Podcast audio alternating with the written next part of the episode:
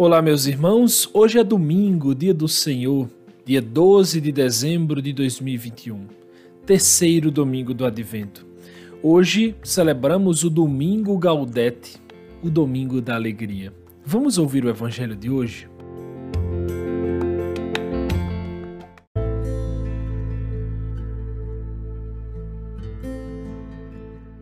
Evangelho de Jesus Cristo, segundo Lucas, capítulo 3, versículos de 10 a 18. Naquele tempo, as multidões perguntavam a João: Que devemos fazer? João respondia: Quem tiver duas túnicas, dê uma a quem não tem, e quem tiver comida, faça o mesmo. Foram também para o batismo cobradores de impostos e perguntaram a João: Mestre, que devemos fazer? João respondeu: Não cobreis mais do que foi estabelecido. Havia também soldados que perguntavam: E nós, que devemos fazer? João respondia: Não tomeis à força dinheiro de ninguém, nem façais falsas acusações. Ficais satisfeitos com o vosso salário. O povo estava na expectativa e todos perguntavam no seu íntimo se João não seria o Messias. Por isso João declarou a todos: Eu vos batizo com água, mas virá aquele que é mais forte do que eu. Eu não sou digno de desamarrar a correia de suas sandálias. Ele vos batizará no Espírito Santo e no fogo. Ele virá com a pá na mão. Vai limpar sua eira e recolher o trigo no celeiro mas a palha ele a queimará no fogo que não se apaga. E ainda de muitos outros modos, João anunciava ao povo a boa nova. Palavra da salvação.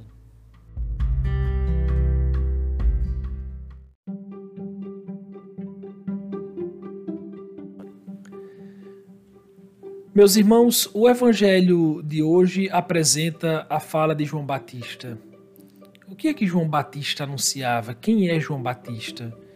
Uh, João o Batista, ou seja, o batizador, ele anunciava a chegada iminente do Messias. O Messias está vindo, Deus está vindo. E diante dessa vinda, ou seja, da vinda de Deus, só tem uma pergunta que queremos fazer: que devemos fazer? Essa é a pergunta. Deus está vindo. O que é que você quer perguntar? O que, é que a gente deve fazer para essa vinda? Essa é a pergunta que norteia o evangelho de hoje. Primeiro, ele responde à multidão é, dizendo: Quem tem duas túnicas, dê uma a quem não tem, e quem tem o que comer, faça o mesmo. É interessante porque aqui João apresenta um verdadeiro critério de justiça. Uma justiça que se mistura com a caridade. Ah, aqui, meus irmãos, inclusive, está uma base para a doutrina social da igreja. Justiça e caridade ah, não se opõem mas ambas são necessárias, elas se complementam reciprocamente. Depois vem uma segunda resposta que é dirigida aos publicanos, ou seja, cobradores de impostos. Muitas vezes, é por representarem os romanos, os cobradores de impostos se aproveitaram da sua posição para roubar. João Batista não pede para eles mudarem de profissão, não, de jeito nenhum. Mas ele diz: não exijam mais do que foi estabelecido cumpram o vosso dever como deve ser.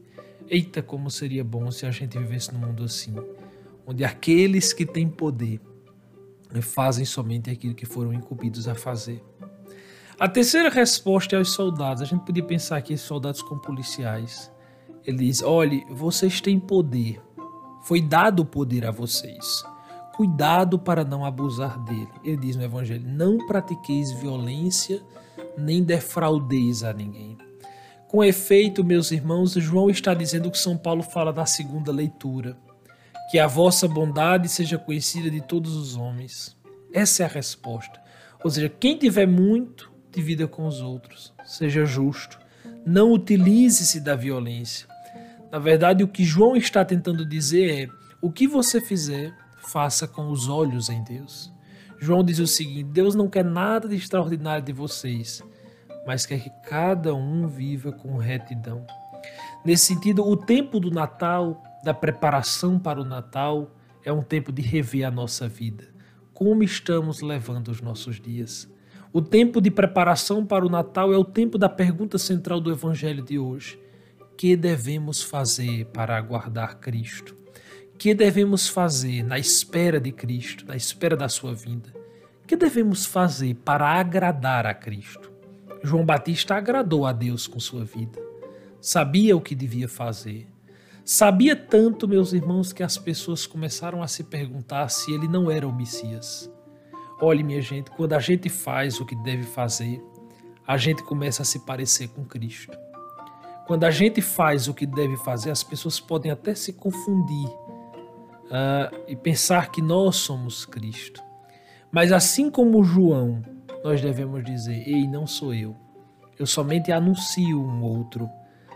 Um outro com O maiúsculo. Ele diz: Virá aquele que é mais forte do que eu. Eu não sou digno de desamarrar a correia de suas sandálias. Reparem na grande humildade de João. Ele reconhece que a sua missão é somente de preparador do caminho para aquele que vem. Meus irmãos, nós todos somos muito pequenos. Nós todos somos apenas preparadores. O nosso lugar não é o dele. O nosso lugar é o de serviço a ele.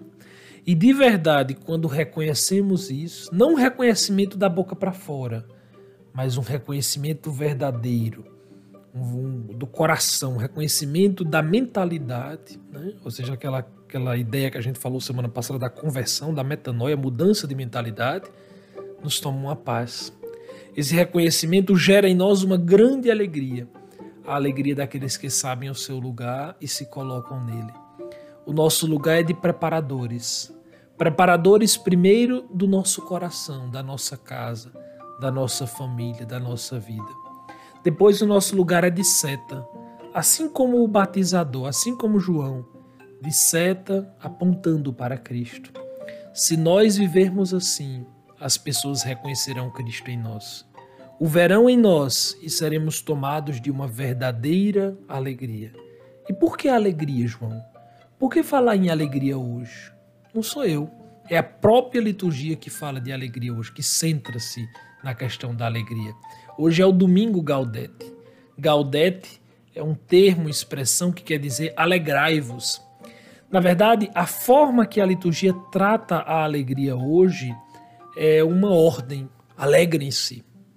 Vejam só, meus irmãos, é difícil falar da alegria nos dias de hoje. Temos tantas situações difíceis, há tantos doentes, há tantas pessoas abandonadas, provadas no físico, no psicológico, no espiritual. Há tanta violência, há tanta criminalidade, há tanta pobreza, há tanta desigualdade, há tanta maldade, meus irmãos. Como falar da alegria sem faltar com respeito a tantos que sofrem?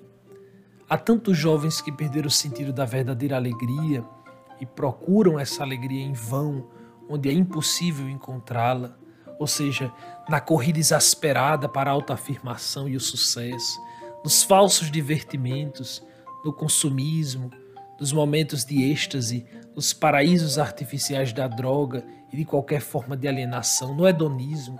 Há tantos perdidos, como falar da alegria, da verdadeira alegria? A verdade é que não podemos falar da liturgia como se nada tivesse acontecendo. Ou seja, falar do alegrai-vos de hoje sem nos depararmos com a crise sanitária que ainda atravessamos e todas estas dramáticas realidades que acabei de citar. Mas a resposta está na própria palavra de Deus.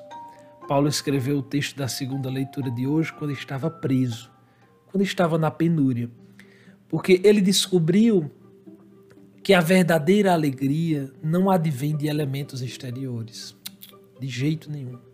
O convite à alegria não é uma mensagem alienante, não é um paliativo estéril, mas ao contrário, o convite à alegria é uma profecia de salvação, é um apelo a um resgate que parte de uma renovação interior. O convite à alegria, meus irmãos, é uma certeza interior. Vocês imaginem Paulo preso e escrever essa carta: Alegrai-vos no Senhor. Como é que ele está falando de alegria e preso? Porque essa alegria é uma certeza interior. Por que alegrar-me? Né? Que convite estranho no mundo degradante, no mundo tão sofrido, num mundo tão vazio, tão perdido, por que alegrar? Qual o motivo que tenho para alegrar-me? Você pode estar perguntando isso. Qual o motivo para falar de alegria, para alegrar-me? A resposta foi dada pelo Papa Bento XVI no dia 13 de dezembro de 2009. Ele diz, abre aspas, Eis, queridos amigos, em que consiste a verdadeira alegria. É o sentir que a nossa existência pessoal e comunitária é visitada e culminada por um grande mistério, o mistério do amor de Deus. Para rejubilar, precisamos não só de coisas, mas de amor e de verdade. Precisamos de um Deus próximo, que conforta o nosso coração e responde às nossas profundas expectativas. Este Deus manifestou-se em Jesus, nascido da Virgem Maria. Por isso, aquele menino que colocamos na cabana ou na gruta é o centro de tudo, é o coração do mundo. Que lindo! Sim, meus irmãos, há um grande motivo para nos alegrarmos. Deus nos visitará numa criança indefesa. Deus Todo-Poderoso virá a nós. Qual alegria pode ser maior que essa? Hein, minha gente? Qual alegria pode ser maior que essa? Nenhuma. Nenhuma mesmo. Nada. Essa alegria rompe todas as tristezas. Essa alegria nos dá paz. Essa alegria nos faz caminhar. Essa alegria nos faz perseverar. Essa alegria, mesmo em tempos sombrios, mesmo em tempos difíceis, mesmo em tempos de penúria, mesmo na prisão, como Paulo, mesmo abandonado, como muitos santos, mesmo diante da morte, mesmo diante da doença, mesmo diante do desemprego, diante da pobreza ou da desigualdade. Essa alegria nos dá paz. Essa mensagem nos dá paz, nos dá a certeza de que não, nos, não caminhamos sozinhos, de que não estamos sozinhos, ele está conosco.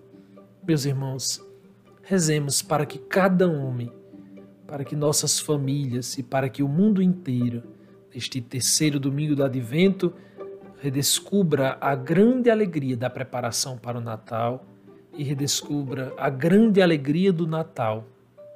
Ele virá a nós. Maior alegria nunca existirá. Alegrai-vos no Senhor.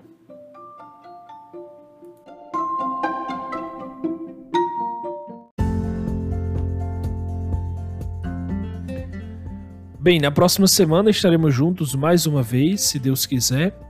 Um ótimo domingo para você.